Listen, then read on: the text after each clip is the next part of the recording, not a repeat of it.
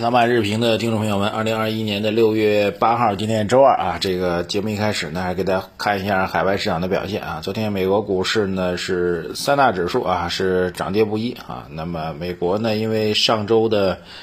非农就业数据出来之后啊，市场呢在继续观察跟评估，到底美联储会不会加息啊等等啊。那么本周后面几天呢，美国将会公布 CPI 的数据啊。最终收盘呢，道指是跌了零点三七，标普五百是跌了零点零八啊，基本上平盘吧。纳斯达克涨了零点四九啊，偏科技板块啊。昨天其实美国市场当中一个最热的股票是 这个叫做 BIOGN 啊，这家公司呢是暴涨了超过百分之三十八啊，因为这公司推出来一款用来治疗。这词儿各位知道吧？阿尔茨海默症啊，就是大名鼎鼎老年痴呆的药物啊，这应该是非常牛的一个研究上的突破，所以股价是暴涨的啊。另外，中概股当中的新能源汽车概念继续是大涨的。呃，稍微插一句啊，这个目前来讲，人类所面临的这个整体来讲，目前来讲还没有取得真正突破的两个疾病，一个就是癌症，一个就是老年痴呆。啊，当然，目前的药物或者治疗方法呢，可以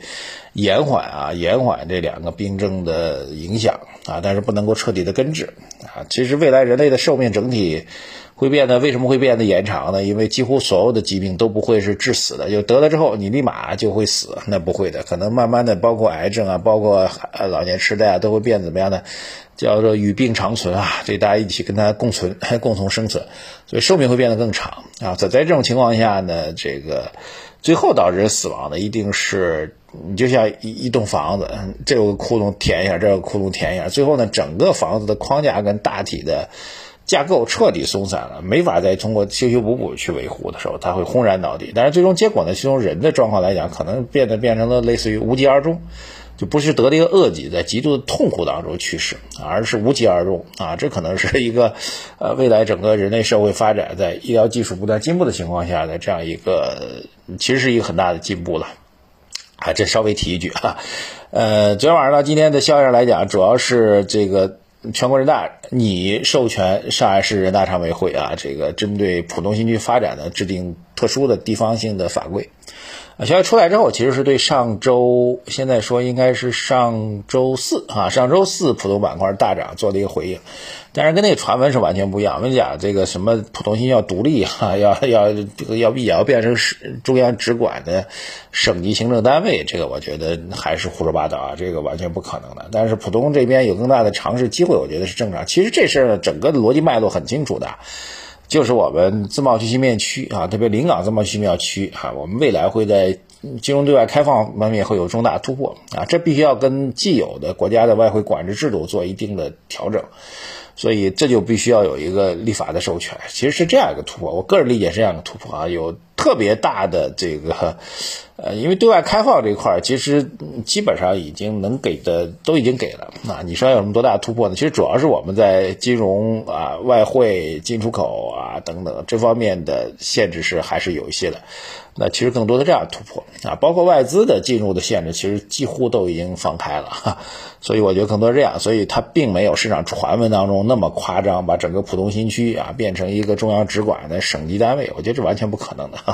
好吧，这是这个状况。所以市场可能还会有反馈啊。最近没有看这浦东板块怎么走的，但是我觉得是一个长期的改革突破的利好。现在来看呢，这改革突破的试验田依然是以深圳，依然是以上海的浦东啊作为两个重大的改革试验田。呃，这是我觉得还是一个重要的突破点吧。好，改革有就就是对资本市场的反馈来说，肯定是一个利好啊，但是利好程度没有市场中想象中那么夸张。这是一个核心内容啊，另外一个就是昨天公布的进出口数据啊，进出口数据出来之后，我看了一下各大机构的分歧还是比较大的。那么我们总体看法来看呢，这个实际上是目前来看的出口的同比增速是二十七点九啊，五月份二十七点九，百分之二十七点九，那么比四月份的百分之三十二点三有所回撤啊，但这个回撤呢，更多的是因为基数抬高的原因。两年下来，平均增速是达到百分之十一点四啊，这个五月份啊，那么比四月份要低，但是比一月份和三月份要高。总体来讲，我们觉得整体出口还是不错的，并没有明显放缓的一个迹象啊，这依然是受益于。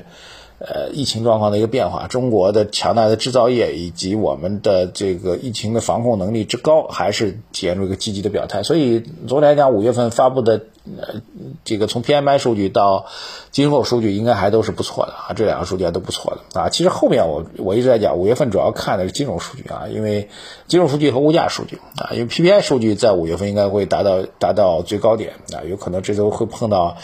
八以上啊，有甚至会接近九，八点八的样子，PPI 是巨高无比，但可能会是一个顶点啊。这个另外一个就是看金融数据啊，四月份 M2 和社融掉的比较厉害，金融数据如果五月份能够缓步走强的话，那其实是一个比较重要的一个印证。我们昨天晚上在直播当中其实给大家提到了整个经济周期运行呢，如果从 GDP 加 CPI 的观察角度来讲呢，经济周期呢按照美林时钟逻辑呢会。会从六月份开始，会从滞胀周期转到了这个衰退周期。大家听到衰退，很多人说：“哇，天哪，完蛋了，衰退了啊！”不是的，衰退其实就是一个经经济的一个正常的一个调整啊。你不能天天在那儿一百米冲刺吧？一百米冲刺完了，你总得就深呼吸一下，这个放松一下，为后面的冲刺再做准备啊。你可以这样来理解啊，衰退并没有那么可怕。我们现在讲的衰退，并不是说像。呃，上世纪三十年代经济大萧条一样，就是吃不饱饭，满大街去要饭，那不是的，就是经济运行，你就可以理解为，呃，这个美林叫做。嗯，四个周期啊，衰退、复苏、过热、滞胀，对吧？那你就就理解为春夏秋冬啊，春夏秋冬正常不正常？其实很正常。冬天冷吗？冷啊，但是冬天冷呢，它只要在你能承受范围当中，就是一个生活当中必须的。只有经过冬天的冷，才会有春天的暖和，才会有炽热的夏天啊，才会有春光明媚、秋光秋秋秋天秋收啊，是这样的逻辑。所以我不要说到这个衰退，很多人觉得完蛋了，不是的，而且恰恰相反啊，在衰退过程当中呢，要干两件事情啊。第一件事情就债券的收益率会提升。要知道，在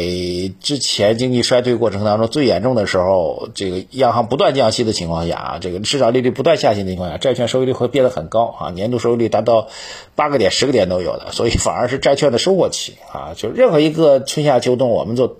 投组合都会有我们的应对之策，所以债券会如果进入到衰退期，那么债券的收益率会提高啊，这是一个确定无疑。所以要配债配债啊，而且股票呢可能会遇到一定压力和挑战，但是问题就在于这个衰退期会持续多久？那么我个人的看法其实是。可能经过了从今年六月份开始，整个经济周期可能进入到衰退周期。那么从经济运行角来讲，可能到明年的年中或者下半年，经济就开始慢慢进入到一个复苏周期。两个原因，一个是全球的经济复苏会有个带动作用啊。目前美国呢其实以美国为代表的其他经济体，美国算是已经开始进入到复苏周期了。可能从七七八月份开始，美国就会进入到强劲复苏周期。那欧洲啊、日本啊，这个依然还在这个疫情受虐当中啊，可能他们疫疫苗如果全部覆盖掉，那么实现全民免疫，到明年年头上就要复苏周期，所以也会带动中国经济迅速进入到重新进入到一个复苏周期啊，进入到常态当中的复苏周期，所以时间不会很长。那如果真的进入衰退周期的话，首先是配债啊，债是市场利率下行之后最好的一个投资品。另外一个就是股票市场当中。经过今年的休整，因为过去两年大涨嘛，今年整体是一个休整市啊，整体休整，其实对股市的收益不要期待过高，但是慢慢去寻找一些好的品种，就耐心的布局。很多朋友最近在抱怨说，我们的低估值板块当中的部分的低估值品种越低估越买越低估，越买越低估啊。首先来讲，在我们组合当中呢，您是把它做成这个。四个股票当中的一份啊，一份当中的，比如说我们还会配了那这个房地产等等，只占了很小的比例，千万不要去压重注。已经给了您投资组合的比例了，讲得很清楚的情况下，您还去压重注去压啊，地产要大涨，保险要大涨，那就是您的错误了，好吧？一定要让我们的组合比例作为一个参考基准。你说我就不按那来，你非要对跟着我们对着干，你夸嚓百分之八十去买这个。地产甚至买地产那种某一只个股，那谁也没有办法去防范这风险。我们给您组合的含义就是做好平衡，虽然对低估是有布局的，但是绝对不是压重注的啊。这个其实讲了很多次，很多朋友还在那抱怨，所以问题在于在于操作逻辑当中了。所以现在其实反而是低估的品种。呃，衰退也好，未来你要看到是未来一到两年谁会更有机会哈，这个我觉得还是很重要的哈。包括我们的投资组合，我们近期呢也会做一些进一步的优化和调整，来适应经济周期的这次变化。所以跟我们抄作业就是最简单的方法，而不要简单去压重注，压重注赌博式的投资永远是会失误的。没有人知道是什么状况啊，就从交易上来讲，可能放两三年低估类的品种肯定有投资价值，但是两三年过程当中。跌了之后还可能会更跌，你自己能承受吗？这是最大的问题。所以回到组合逻辑当中来，百分之四十债，百分之六十的股，债当中又配了四个板块：科技。呃，低估周期，然后消费，这样您的心态就会平衡很多了，好吧？非常重要啊！这个刚才讲到整个市场的逻辑来讲，就是进到衰退周期，耐心的寻找未来下一轮经济复苏，乃至于走向过热啊，这个最重要的投资品种是非常重要思考的话题。好，最后再提醒给大家，我微信公众号每周都会有福利送给大家，我计划是在明天吧。今天我要全天摆拍，比较忙。明天呢，我会整理本周最值得推荐给大家的研究报告，免费透过微信公众号送给大家啊。确定之后会发给大家，所以大家一定要关注公众号。每周我们会根据我的时间安排，周三或者周五会推送我的报告，每周一篇，而且旧的报告是不重新补的啊。很多人说以前旧的报告没拿到，我们现在两份报告已经推荐给大家。第一份是整个创新药行业的，第二份现在还可以获取的微信公众号财经马红漫首页底部对话框输入报告两字可以获取的医美行业的研究报告啊。明天会推什么报告呢？啊，我也不告诉你，但是必须要关注公众号。每周推送一篇旧的报告是不补的啊，然后我们的投资组合微信公众号财经马红漫首页的底部对话框输入数字二零二零八八，输入数字二零二零八八就可以获取了啊，您可以稍微尝试一下，如果你感受到投资组合带来的稳健增长的好处之后，嗯，就可以按照我们组合去稳健加仓了，好吧？然后我们的读书会老马书房微信公众号财经马红漫首页底部对话框输入读书两个字，获取我们老马书房的链接，多听书多学习才是最重要的。好，谢谢大家，感谢收听微信公众号财经马后曼首页的呃头条啊内容，大家多多的推荐转发到您的各个群、各个朋友圈里，拜托大家，再见。